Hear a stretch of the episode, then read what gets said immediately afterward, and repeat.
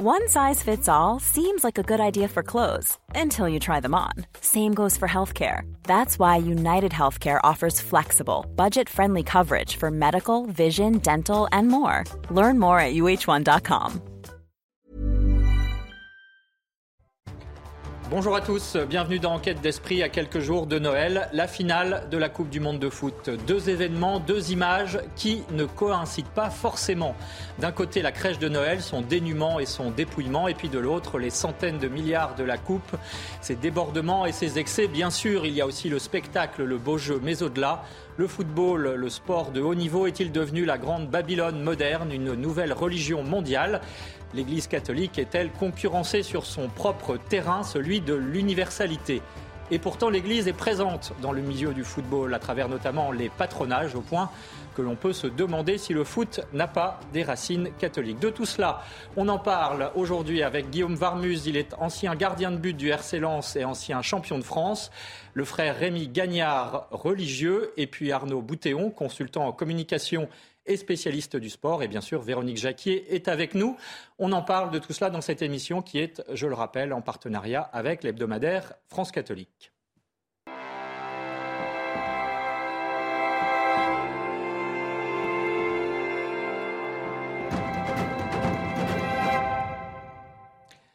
Et on commence par les infos avec vous, Éloi Rochebrune. Bonjour. Le débat sur la fin de vie continue. Oui, bonjour Émeric, bonjour à tous. La Convention citoyenne sur la fin de vie a débuté ses travaux la semaine dernière. Sur le terrain, les catholiques se mobilisent. Selon l'évêque de Nanterre, Monseigneur Mathieu Rouget, invité de Public Sénat, l'opposition à l'euthanasie peut rassembler croyants et non-croyants.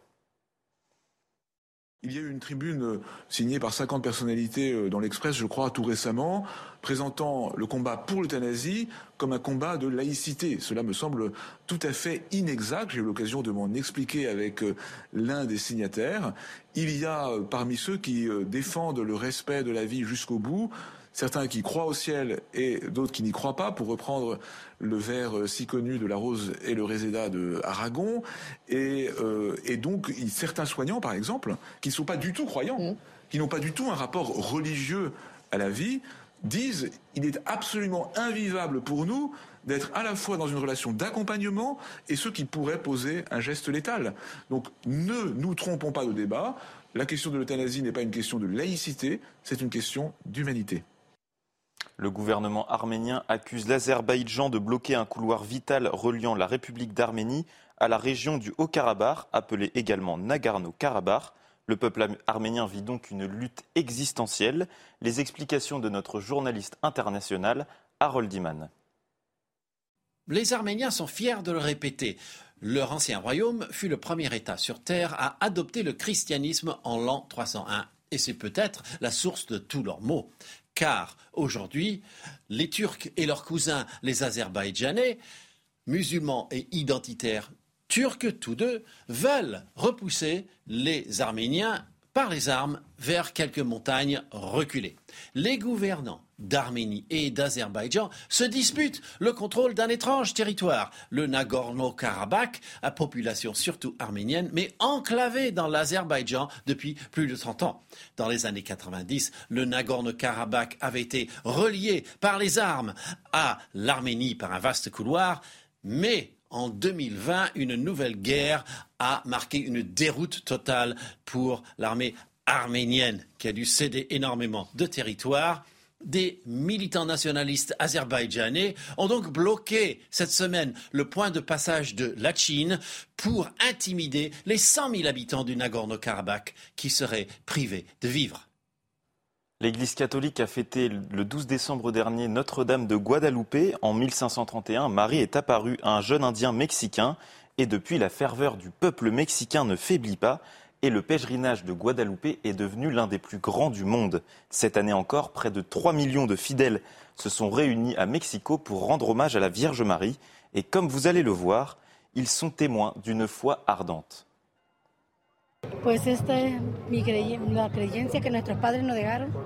C'est une foi que nos parents nous ont laissée. Je prie beaucoup pour la Vierge de Guadalupe pour demander et remercier notre Mère sacrée pour toutes ses bénédictions et miracles.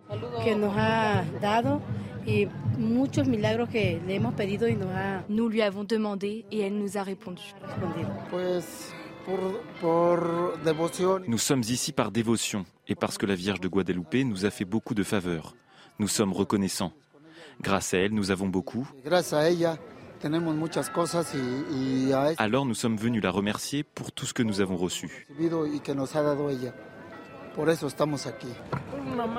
C'est une promesse que j'ai faite à la Vierge. Si ma fille naissait, je viendrai à genoux pour la remercier. Une, classe, une classe, une crèche, un commerce, une bonne idée facile à organiser. Et cette initiative a été mise en place par l'école Mercier-Saint-Paul à Melan en Yvelines. Objectif revaloriser la tradition de la crèche auprès des habitants. Le reportage est signé Maëva, Maëva Lamy. Dans le centre de Melan en Yvelines, une trentaine de crèches sont exposées dans les vitrines des magasins. Charcuterie, épicerie, cave à vin ou encore agences immobilières. Une initiative est portée par l'école catholique de la ville. Les enfants de chaque classe ont confectionné leurs crèches, puis les ont offertes à l'un des commerçants représentatif euh, de Noël. Et puis parce que quand on voit les petits euh, se faire prendre en photo euh, devant leur travail, et eh ben ils sont trop contents, c'est trop mignon. C'était important de remettre les crèches un petit peu au goût du jour, surtout pour cette, cette occasion de Noël. Je suis chrétien moi-même. Et donc du coup, ça me faisait plaisir de pouvoir accueillir cette petite crèche au sein de mon salon, au sein de ma clientèle. Beaucoup de gens sont touchés de pouvoir voir cette petite crèche. Je pense que ça fédère beaucoup de gens et on a besoin de ça en ce moment. Cette opération crèche est très appréciée des habitants. Ça rappelle aux gens la vraie nature de Noël, euh, qui est effectivement chrétienne et pas matérialiste. L'exposition donne lieu à des scènes cocasses comme dans cette vitrine où la crèche se retrouve au milieu des perruques ou encore dans cette épicerie où le petit Jésus est à côté d'un pot de confiture. Il n'y a pas que le Père Noël, il y a aussi, euh, il y a aussi bah, l'enfant Jésus. Toutes ces crèches ont un point commun, rappeler que Noël est avant tout la naissance du Fils de Dieu. Bernadette de Lourdes était à Bethléem. La chanteuse et actrice Emma, héroïne de la comédie musicale Bernadette de Lourdes, a chanté devant des milliers de personnes pour la traditionnelle illumination du sapin de la ville de, de la ville de naissance du Christ. Écoutez cet extrait. Madame, vous qui faites de votre mieux, fille de père, mère de Dieu, vous qui donnez au dépourvu, je vous bénis, je vous salue.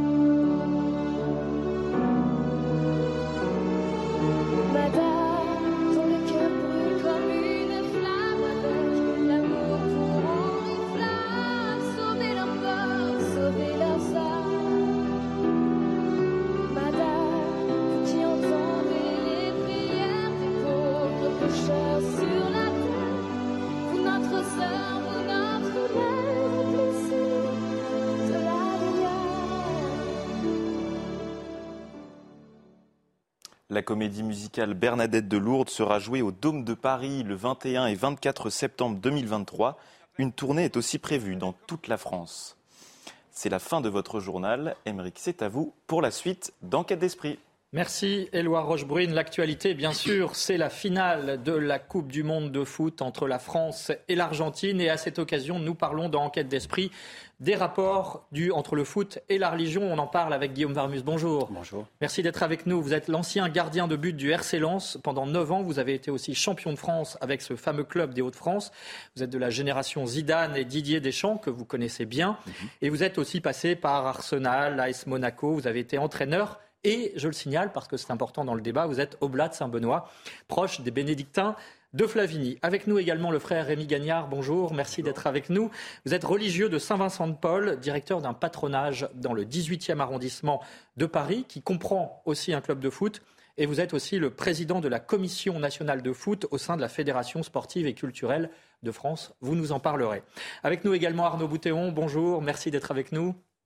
Vous êtes consultant en communication, spécialiste du, monde, du milieu sportif, cofondateur du Congrès Mission et auteur notamment de Comme un athlète de Dieu, manifeste sportif et chrétien. C'est publié chez Salvatore et vous travaillez actuellement, je le précise, sur la mobilisation de l'Église en vue des JO de 2024. Avec nous également Véronique Jacquier. Bonjour Véronique. Bonjour à tous. Vous nous parlerez notamment des sportifs qui de plus en plus euh, osent se dire chrétiens, y compris à plus haut, au plus haut niveau. C'est intéressant. On regardera ça de près, alors à quelques encablures de cette finale France-Argentine, deux visages de la Coupe du Monde s'offrent à nous. Côté pile, une aventure humaine exceptionnelle, un message positif et fédérateur pour les nations. 20 millions de téléspectateurs en France pour la demi-finale. Côté face, la coupe la plus chère du monde, 220 milliards, les critiques sur les milliers de morts pour la construction des stades, la climatisation à outrance au milieu du désert. Alors, Arnaud Boutéon, je commence par vous. Euh, par sa démesure, est-ce que cette coupe est un scandale, d'une certaine manière, d'un certain côté, euh, ce qui n'empêche pas, bien sûr, le plaisir de la compétition? Vous avez raison, euh, les conditions d'attribution doivent être étudiées. il y a 20 000 journalistes qui sont présents au Qatar pour, pour couvrir l'organisation de cette Coupe du Monde. Je pense qu'il y a énormément de dossiers qui vont aussi certainement ressortir. On voit l'affaire du Qatargate au Parlement européen. Euh, on est dans des enjeux de diplomatie. On est dans des enjeux de diplomatie avec un pays euh, extrêmement fortuné, avec euh, la FIFA qui veut faire du football une religion mondiale et donc qui veut toucher tous les pays les plus exotiques pour infuser la religion football avec des intentions très louables. Et donc, face à cela, on a, toutes les tentations possibles qui vont, euh, qui vont, voilà, qui vont traverser le cœur de l'homme. Tentation de rapport de force très violent, tentation de, euh, corruption, celui qui paye commande. Et puis, euh, quand il y a un, calendrier à respecter, eh bien, il y a cette, volonté de respecter ce calendrier et de, construire les, stades, quoi qu'il en coûte. On connaît la formule.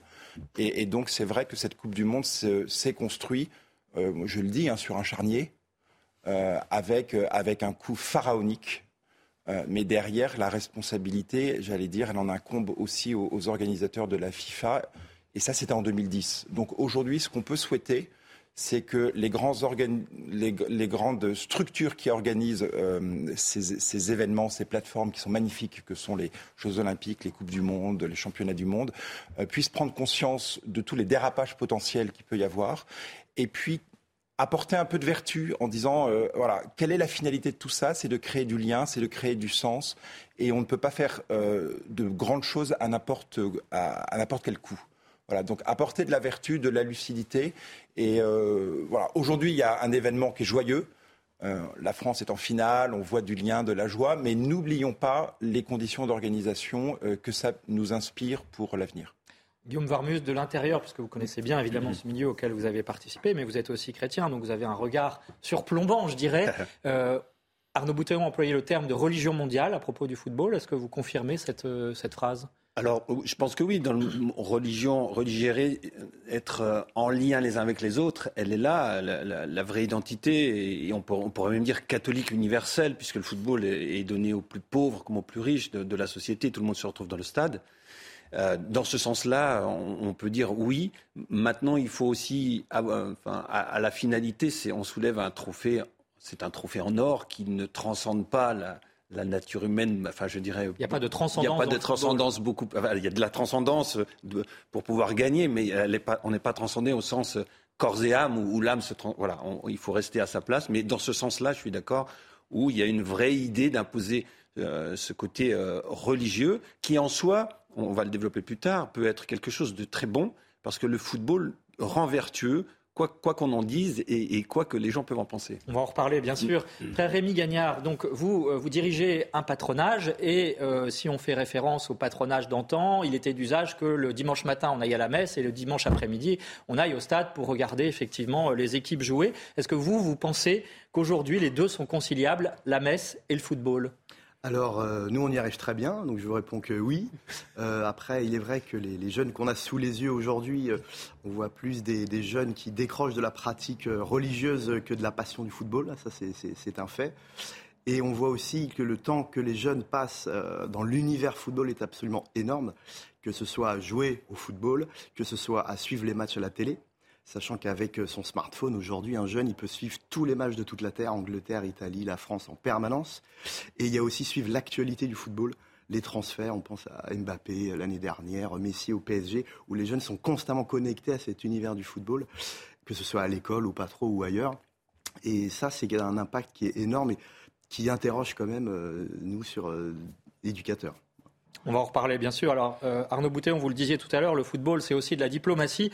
Je vous propose de regarder cette, ce reportage et cette enquête d'Éloi Rochebrune sur les chrétiens du Qatar, les catholiques plus particulièrement. Regardez, ça se passe donc là où se déroule la Coupe du Monde actuellement. Au Qatar, les chrétiens vivent sous un régime de liberté surveillée. Le pays à majorité musulmane sunnite est le premier pays en terre wahhabite à avoir autorisé la construction d'une église en 2008. Notre-Dame du Rosaire est au cœur d'un complexe religieux où peuvent se réunir tous les chrétiens en périphérie de la capitale qatari. Jusqu'à 17 messes sont célébrées tous les vendredis dans une dizaine de langues. La grande majorité des fidèles sont des travailleurs immigrés philippins. Au Qatar, il y a 300 000 Qataris et il y a à peu près un million de chrétiens. C'est trois fois et quelque chose euh, les Qataris. Aucun signe distinctif ne doit être affiché sur les églises ni croix, ni clocher. Conformément à la charia, les Qataris ont l'interdiction de se convertir. Il y a une euh, bonne entente entre euh, les chrétiens avec euh, le gouvernement qatari. Même le gouvernement aide quelques communautés, par exemple la communauté maronite qui sont en train de construire leur église de Saint-Charbel. Pour le gouvernement qatari, l'objectif est de redorer son image auprès des Occidentaux à l'heure où tous les projecteurs sont braqués sur le pays pour la Coupe du Monde de football. Arnaud Boutéon, une question avant la, pause publicitaire. Est-ce que vraiment le football est universel, comme on, l'a euh, dit tout à l'heure, dans la mesure où on a vu à l'occasion de cette Coupe du Monde-ci au Qatar des polémiques avant la, compétition sur les positions du Qatar sur l'homosexualité, par exemple, sur l'alcool, euh, versus euh, la culture woke qui essayait d'imposer effectivement sa vision des choses. Est-ce que là, on n'était pas dans un conflit de civilisation d'une certaine manière?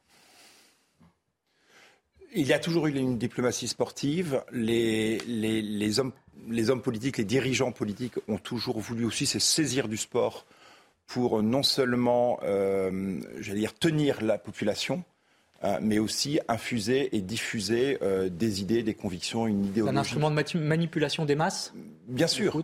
Évidemment, évidemment, c'est un instrument de propagande important. on est dans la fabrique du consentement.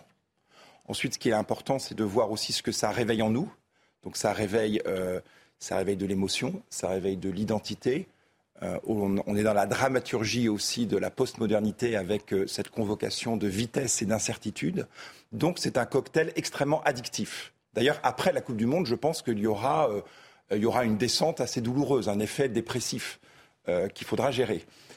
donc, donc, donc c'est attractif, ça malaxe énormément de choses en nous. Euh, ça convoque euh, des joueurs avec une histoire. Chacun se retrouve, vit par procuration euh, quelque chose qui parle à son histoire personnelle, et les politiques le savent, et, la FIFA le sait. voilà. Donc après, qu'est-ce qu'on fait de tout ça? Qu'est-ce qu'on fait de tout ça?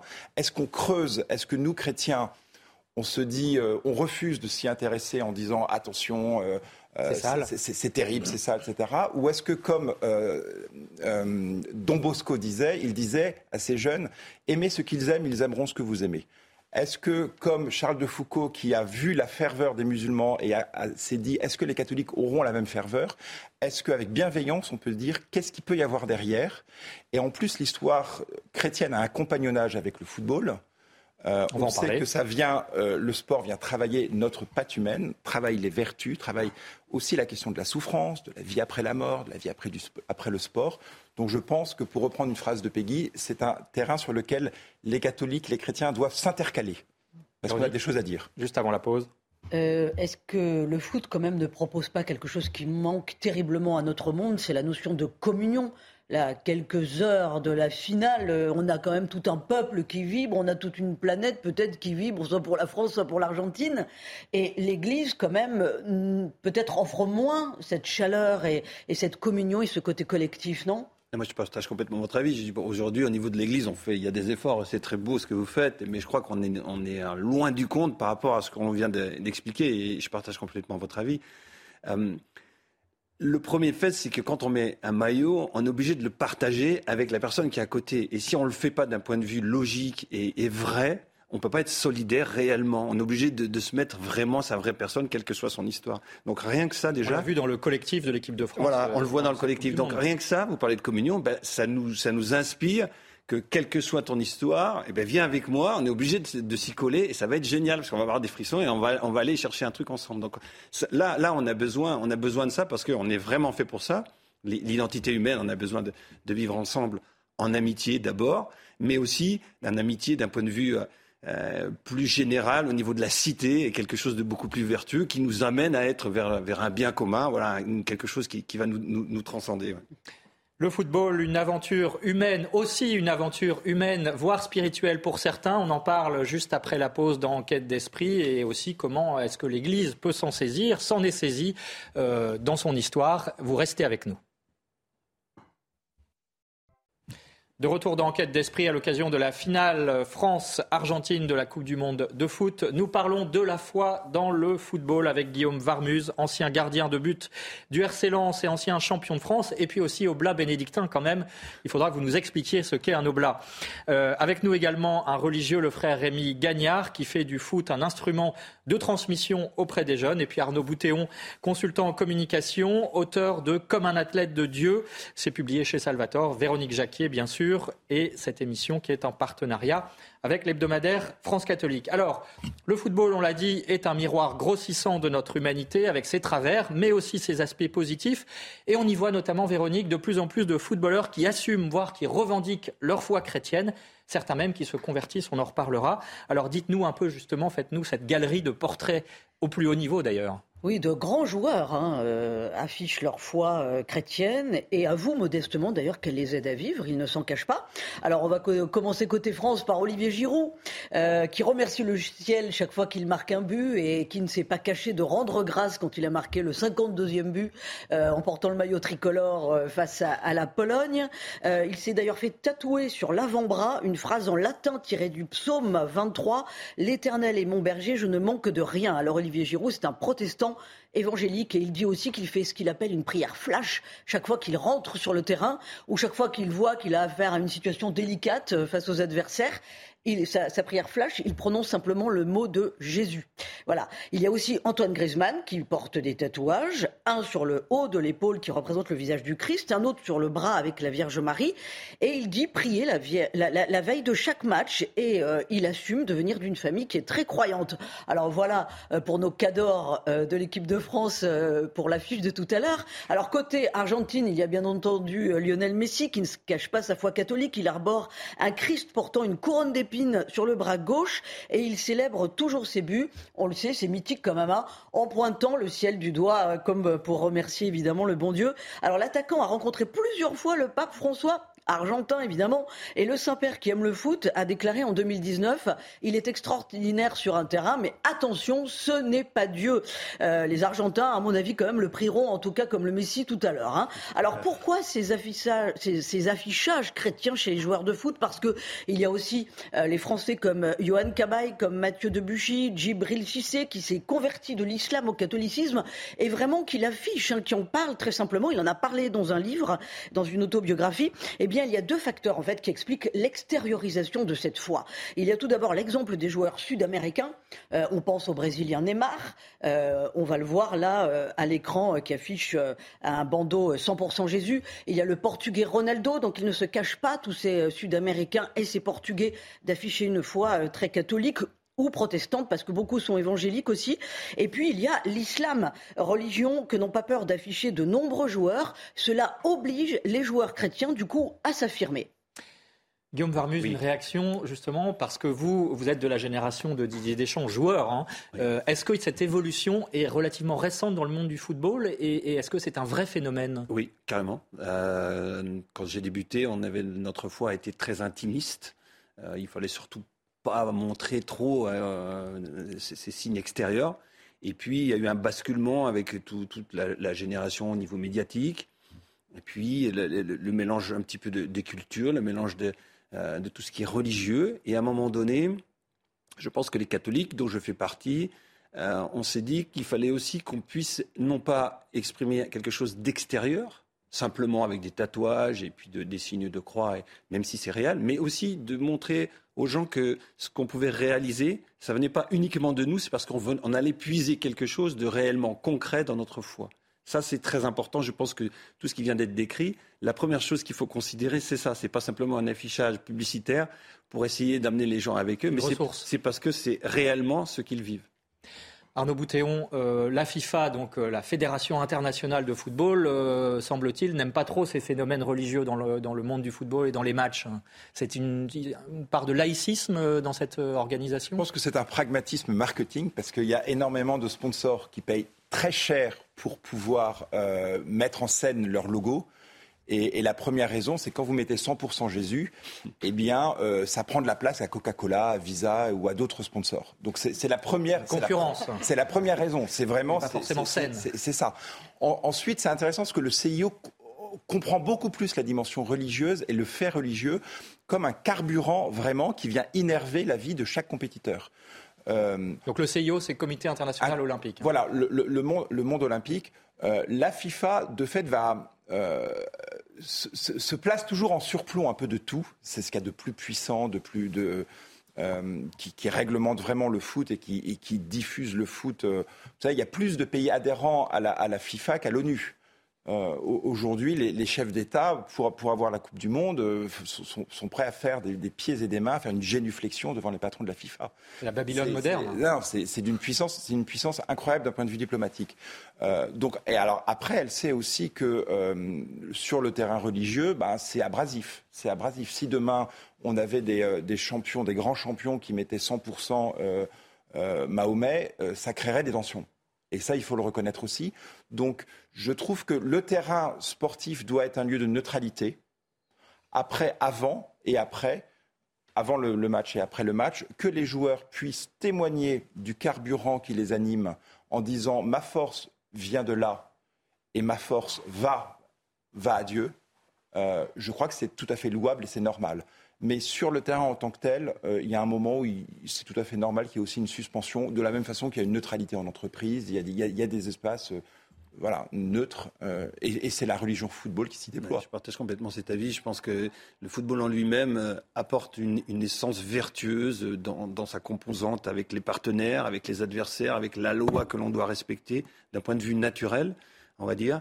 Et puis, d'un point, on, peut mettre une analogie avec la philosophie, mais d'un point de vue théologique, si on va chercher la, science de Dieu un peu plus loin, je pense qu'on peut s'incarner dedans sans en prendre possession et, au contraire, euh, pouvoir réguler un petit peu tout ça avec, avec tout ce qui est vertu et, toute l'oligarchie qui veut nous entraîner là-dedans. Mais là encore, est-ce que la géopolitique n'intervient pas euh, quand on voit par exemple ce club euh, espagnol, le Real de Madrid, qui, euh, partenaire avec les Émirats arabes unis, enlève sur certains de ses supports médiatiques la croix qui figurait sur son emblème. Hein. On va les voir, voilà, qui s'affiche sur l'écran. à droite, donc, on a vu la petite croix qui avait disparu. Est-ce que ça, c'est pas des effets négatifs aussi et, et que la preuve d'un certain laïcisme moi, je, partage votre avis, c'est-à-dire que je pense que c'est identitaire. Le, Real Madrid euh, fait partie de l'histoire de l'Espagne et, catholique, que, les Espagnols le veulent ou, non, ou nous, nous également, et qu'il y a le roi d'Espagne, il, y a cette couronne. Le fait d'enlever cette croix, c'est aussi renier l'histoire simplement qui est de son propre pays aussi. Et, Dieu ou l'argent, il faut choisir, il faut faire un choix. Mais alors, est-ce que vos jeunes, euh, devant dans votre patronage, ils choisissent, euh, parce que quand ils voient toutes ces, euh, toutes ces idoles hein, modernes que sont les footballeurs au plus haut niveau, mais qui affichent leur foi, en même temps c'est un beau témoignage, comment est-ce qu'ils font la part des choses? Alors, ils font la part des choses, c'est que quand ils poussent la porte du patronage, c'est pour venir jouer au foot. Et après, quand ils arrivent à l'inscription et qu'ils découvrent, eh ben, ils découvrent qu'il y a un ensemble de choses et qu'au patron, on ne vient pas faire que du foot. On ne vient pas consommer du foot comme on voit à la télé ou comme ils se l'imaginent il y a des exigences. Après, ils acceptent ou ils acceptent pas, mais bien des fois, la plupart du temps, ils acceptent. Les parents adhèrent en plus, encore plus. Et ils sont obligés chez nous de faire un grand jeu collectif qui n'est pas du foot, euh, qui ne voit pas à la télé, donc ils ne s'identifient pas à des stars mondiales ou qui n'est pas touché par les médias ou par l'argent. Donc ils sont eux-mêmes. Et à côté de ça, il y a les entraînements de foot et le match de foot. Et ils ne participent au foot que s'ils ont participé au grand jeu, si le comportement a été bon, etc., etc., et s'ils sont réguliers. Et on voit bien souvent des jeunes qui arrêtent un peu le foot tout en continuant à être au patronage. Et ce qui est très important chez nous, c'est que l'enfant, on veut qu'il passe le maximum de temps au patronage et qu'au patron, il y a toujours une pièce avec un bénévole qui aide à faire les devoirs. Mais vous accueillez aussi bien des enfants euh, musulmans que chrétiens Nous, on n'a que des enfants, on n'a pas de chrétiens, pas de musulmans, on n'a que des enfants, c'est ouvert. Euh, si je peux rebondir, je crois aussi c'est très important, très intéressant pour ceux qui peuvent nous regarder, qui s'imaginent peut-être que leur enfant va être une espèce d'imposition sectaire, où on va leur imposer un lavage de cerveau ou une doctrine spécifique, ils vont sortir de là complètement lavés dans une lessive et puis dire voilà là, mon fils va complètement changer. C'est tout le contraire en fait, c'est-à-dire que par le football, Chacun vient avec ce qu'il est, avec son origine, avec ses idées, et là où il en est dans sa relation à Dieu ou pas. Et soit il prendra avec le frère quelque chose ou il ne le prendra pas. Mais d'abord, il vient jouer au foot. Et la proposition qui est faite. Et la proposition est là. Voilà. Donc je crois qu'il faut bien aussi dissocier les deux. Et la preuve en est, c'est que bah, chez nous, dans mon patron, il y a toutes les religions euh, de tout, et ils vieillissent au patronage grâce au football, à l'activité. Les adolescents persévèrent chez nous et fréquentent un accueil de loisirs jusqu'à 15 ans, 16 ans, 17 ans et même au-delà. Il y a des conversions Il y a des conversions, bien sûr, oui, oui. Euh. Arnaud Boutéon, vous vouliez ajouter il y a, une, J'ai découvert une phrase du livre de l'Exode qui dit Comme le fer s'aiguise avec le fer, l'homme s'aiguise face à son prochain. Et, le football, euh, par l'exigence et l'intelligence du jeu, euh, est un travail d'aiguisage de, de, nos personnes humaines. Euh, Camus disait J'ai tout appris sur un terrain de foot. Ça m'a fait tout comprendre sur l'homme. Et donc, dans Même qui disait un homme, ça s'empêche, hein, effectivement. Alors, il disait ça. mon auteur favori, Camus, était très, très bien. Voilà. Et, et, ce qui est extraordinaire dans l'aventure de cette Coupe du Monde, c'est qu'on est toujours sur une ligne de crête entre le vice et la vertu. Euh, et, ça peut tomber dans tous les excès. Le patriotisme peut devenir un nationalisme xénophobe, mais quand le patriotisme est bien promu, c'est magnifique. Parce qu'on est. Dernier refuge du patriotisme, quand même, le football aujourd'hui. Oui, exactement. Et, les hymnes, ils sont chantés. Ah oui. Il y a, il y a 20 ans, on ne les chantait pas, les hymnes. Donc réjouissons-nous. Euh, donc il y a, des, et puis l'aventure de. Enfin, ce que met en place Didier Deschamps en termes de paternité, j'ose le mot paternité, est exceptionnel. C'est-à-dire Est-ce que vous pourriez. Eh ben, il a une capacité. D'abord, il a, il a un palmarès hors norme. Donc cet homme a euh, montré sur le terrain qu'il était un énorme champion. Et ensuite, il s'est mis au service de ce groupe, au service de ces jeunes. Et c'est un mélange de bienveillance et d'exigence. Il les a écoutés, chacun dans leur identité de jeu. Il les a euh, élus. Donc, il a dit à certains, tu seras sur la feuille de match. Et puis, il est béni. C'est-à-dire qu'on voit qu'il leur. Euh, c'est un réservoir de confiance et d'amour. Et, et Griezmann dit, je joue pour Didier Deschamps. Et d'ailleurs, le jeu de Griezmann se rapproche de celui de Didier Deschamps, ce qui est étonnant. Donc, euh, on, est, on, est, sur un modèle de leadership et de service euh, qui très inspirant, qui pourrait inspirer notre Église, qui peut inspirer tous les dirigeants. Alors justement, je vous propose, euh, et puis vous, pourrez réagir juste après, d'écouter le coach spirituel. Et oui, ça existe aussi. Hein. il y a des coachs sportifs, des coachs psychologiques et des coachs spirituels d'Olivier Giroud, Joël Thibault, qui est protestant et qui nous explique en quoi consiste son rôle. La plus grande des motivations pour un sportif, c'est l'amour. On a besoin d'être aimé. Et ce que propose le christianisme, c'est un amour inconditionnel. Et donc, quelles que soient nos performances, qu'on ait été nuls ou mauvais, même si je ne crois pas que la nullité existe, c'est un mot qui devrait être banni de notre vocabulaire, notamment chez les, les, éducateurs auprès des jeunes. Euh, on peut passer à côté d'un match, mais c'est pas pour autant que nous sommes un échec. Nous avons connu un échec, mais nous sommes aimés par ce Dieu créateur et euh, nous pouvons rebondir parce que notre identité ne se définit pas par nos performances. Alors que le propre du sportif, c'est d'être défini par ses statistiques, comme je le disais précédemment, et par, euh, par ses performances. Donc, je pense que oui, ça peut jouer. Je l'ai expérimenté moi-même. C'est libérateur. L'amour de Christ est libérateur pour ces sportifs. Guillaume Varmuse, un commentaire de cette phrase étonnante, l'amour du Christ, libérateur ah, pour les sportifs. Vous l'avez vécu un peu oui, dans votre expérience. Oui, dans l'amour du Christ aussi. Voilà, il faut être. Après, c'est chacun avec son histoire aussi.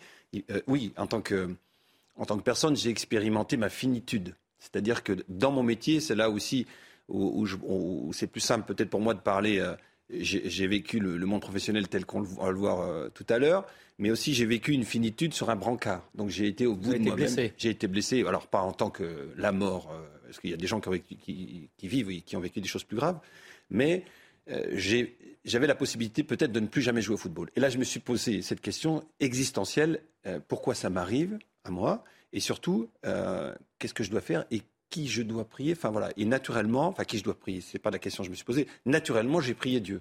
Voilà. Et là, mes racines chrétiennes ont pris le dessus. Et c'est pour ça que tout s'est ouvert pour moi depuis, ce moment-là et que je suis revenu, je dirais, euh, à la primauté de mon baptême. Rémi Gagnard. J'aimerais euh, ajouter aussi quelque chose qui a été dit sur euh, le, football, une équipe de football. on arrive au patro et ailleurs aussi à trouver une place à chacun. Euh, il y a des petits, il y a des grands, il y a des costauds, il y a des rapides, il y a des endurants. Et on arrive à placer les joueurs sur le terrain de manière intelligente pour que chacun puisse trouver sa place. Et ce qui est intéressant aussi euh, au football, au patronage, c'est qu'il y a toujours des forts il y a toujours des plus euh, faibles, des, des plus timides. Et au patron, on encourage toujours les plus forts à faire plus d'efforts. Voilà, à pas, on l'équipe va pas jouer pour le fort et mettre en avant le fort. Non, c'est le fort qui va faire plus d'efforts pour le plus petit. Il va peut-être sacrifier un poste pour jouer derrière, pas marquer de but, mais au moins on va, on va pas, va pas gagner, mais au moins on ne va pas perdre. Et ça, c'est très évangélique et c'est très porteur aussi. Véronique, puis Arnaud Boutin. Oui, pour rebondir sur ce que vous disiez, euh, Guillaume Varmus, du coup, qu'est-ce qui fait que le foot peut rendre plus vertueux une façon très concrète en termes de vertu. Et puisque vous connaissez Didier Deschamps et qu'on a parlé quand même du management, du leadership, c'est vrai qu'il est exceptionnel dans ces dimensions-là. Est-ce que justement c'est parce que euh, il a compris la phrase des évangiles, à savoir le chef est fait pour servir, non pour être servi. Et c'est ça qu'il transmet finalement à travers cette équipe de France. Alors je vais d'abord répondre sur votre première question sur la vertu. Euh, le fait de vouloir jouer au football, d'abord, on est obligé de, tenir compte de, ses partenaires. On met la même tunique, donc on est obligé de tenir compte. On, est, on sort du moi-je. On est obligé de parler avec tout le monde. Et on a un poste spécifique, un rôle spécifique, commun avec toute l'équipe. Donc si on sort de ça, on est dans le moi-je, on sort de, on sort de, euh, de, ce qu'on doit faire au niveau équipe. Ensuite, là, il faut un entraîneur quand même qui. Alors, on, va, on, va, venir, voilà, on va venir après sur l'entraîneur, le rôle de l'entraîneur et de, de, sa visée finale, on va dire. Voilà. Ensuite, il y a l'adversaire qui nous pousse à nous dépasser soi-même. Donc on sort de son confort. Donc il faut qu'on tienne compte de l'équipe, de ses partenaires. On est obligé de, faire attention, d'être solidaire et vrai. on ne peut pas tricher sur un terrain. On voit, euh, la réalité, c'est que la télé nous montre les hommes qui sont dans le maillot. Ils ne peuvent pas tricher à ce moment-là sur le terrain. Ils donnent le meilleur d'eux-mêmes, ce qu'ils sont avec leur histoire. En face d'eux, il y, a les meilleurs. Donc on est obligé de se dépasser. On est obligé d'aller chercher quelque chose de subliminal dépassement de soi. Donc on sort encore de, soi-même. Sacrifice aussi. Sacrifice, voilà. Et puis à l'intérieur de ces deux, aspects, il y a la règle, le règlement qui nous pose, encore une fois, si on est dans le moi-je, ben, on prend un carton rouge, on, dégoûte, on voit, il y a quelques excès. Tout ça, tout ça est guidé, et je, viens sur le, le, management de, de, Didier Deschamps. Euh, la force de Didier, je pense, Arnaud l'a souligné, c'est d'abord qu'il a une histoire hors du commun. Alors ça, on ne va pas rentrer dans, ce sujet, mais on est quand même obligé d'y venir. Euh, notre génération était une génération où les, entraîneurs disaient, nous, on, mettait en place et on, se taisait euh, très simplement et, on acceptait le fait d'être dicté et, qu'on avait une emprise managériale dans, ce sens-là. Voilà, on obéissait. Force est de constater qu'aujourd'hui, les jeunes d'aujourd'hui, ça, euh, voilà, on le voit, c'est plus possible. Et lui a gardé cette idée de chef. Je pense qu'on peut dire, ouais, de, père, même je pourrais, on pourrait me dire un chef, pas de guerre, parce qu'on n'est pas, c'est pas la guerre, mais vraiment la guerre sur le terrain. Voilà, voilà. en face, on va rencontrer notre nation, quoi. Donc voilà. Et lui a conservé ça en prenant tout un chacun et, non plus quelque chose de, collectif imposé, mais d'imposer individuellement la, même chose euh, dans la relation euh, on parlait d'amour tout à l'heure, mais vraiment dans la dimension humaine de chaque personne. Une dimension fraternelle. Voilà. Tout en conservant ses idées, hein, ses idées de gagneur. Et là, il est vraiment très fort. C'est l'alliage de la tradition et de la modernité. et, ce qui transpire énormément du management de, Didier Deschamps, c'est la joie. C'est-à-dire qu'on voit une joie euh, qui se diffuse de ce groupe euh, entre les générations, selon les types de, de jeux. Enfin, c'est juste incroyable. Donc, il trouve cette juste distance les jeunes euh, joueurs se, sentent réellement aimés et ils vont se surpasser, se dépasser aussi pour, euh, pour, pour, honorer cette figure de l'entraîneur. Et je voudrais revenir aussi sur le, tube qu'on va entendre, j'espère pendant très longtemps, ce, tube qu'on chante dans les vestiaires, euh, Freed from Desire. Les paroles, les, paroles sont très étonnantes. C'est-à-dire que c'est l'histoire de quelqu'un qui dit je n'ai pas d'argent, je n'ai mon, mon, amour n'a pas d'argent, il n'a pas de célébrité, n'est pas célèbre, il n'aime pas, la gloire, mais il cherche la liberté et il cherche l'amour. Et donc on est libéré de, de, tous les désirs finalement fugaces, éphémères. Ce qui est inscrit dans le cœur de l'homme, c'est ce besoin de liberté qui est le bien le plus cher de tous les chrétiens. On est libre. Et puis cette liberté, elle nous vient de l'amour. Donc c'est aussi un hymne étonnant. Donc euh, voilà, je vous invite à méditer cette hymne qui est étonnant. Pour, terminer, où il est vraiment très, très, où il est vraiment très fort, c'est vraiment cette relation où il veut vraiment ôter toutes les imperfections qui pourraient nuire à, la, au bien-être de l'équipe, à la communion, à la communion vraiment, toutes les choses, voilà, les aspérités qui, qui, pourraient déranger et être moins performants. Et puis, euh, on a entendu beaucoup le mot équilibre. Voilà, les, vertus, voilà, les euh, vertus, la, prudence, la force également la, la, voilà, la bienveillance. Enfin, je pense que vraiment là, il est dans un accomplissement de quelque chose au niveau postmoderne vraiment, vraiment, vraiment très fort. C'est un travail, c'est un travail d'orfèvre et, euh, et un ciment incroyable pour les quelques minutes qui nous restent, je voudrais quand même qu'on s'interroge sur le lien entre le catholicisme et le foot et les origines peut-être catholiques du football. Est-ce que c'est un sport de curé hein, Pour l'interrogation. Euh, parce que, évidemment, euh, on pense à la euh, donc stade de l'abbé Deschamps, hein, qui a été le fondateur d'un patronage, comme vous en dirigez un, et qui a donné naissance à un club de foot extrêmement célèbre et, et, efficace. On pourrait en citer d'autres. Le Paris Saint-Germain, effectivement, qui comprend le mot de Saint-Germain quand même dans son nom, c'est pas rien. donc voilà est-ce que le, football est un sport de catholique, Arnaud Boutéon C'est un sport universel. Euh, le catholicisme, c'est l'universalité. Les règles sont, sont très simples. Et, la religion catholique est une religion euh, du peuple pour tout le monde. Donc, euh, ce qui est sûr, c'est que quand les règles du football sont arrivées en France, traverser la Manche, euh, les premières euh, publications qui ont diffusé ces règles, c'était des publications catholiques. La plupart des premiers dirigeants de la FIFA, Jules Rimet, étaient, des catholiques. Et, Lui qui a, créé la première Coupe du Monde. Absolument. Et, et l'Église catholique, dans cette volonté euh, de communion, a compris à quel point le football pouvait être, pouvait être un ciment pour permettre aux jeunes de s'élever au-dessus d'eux-mêmes. Et je crois que c'est ça, c'est l'éducation euh, Educere, c'est conduire hors d'eux. C'est surtout pas mettre sous cloche, surtout pas. C'est pas de la propagande, c'est pas du contrôle.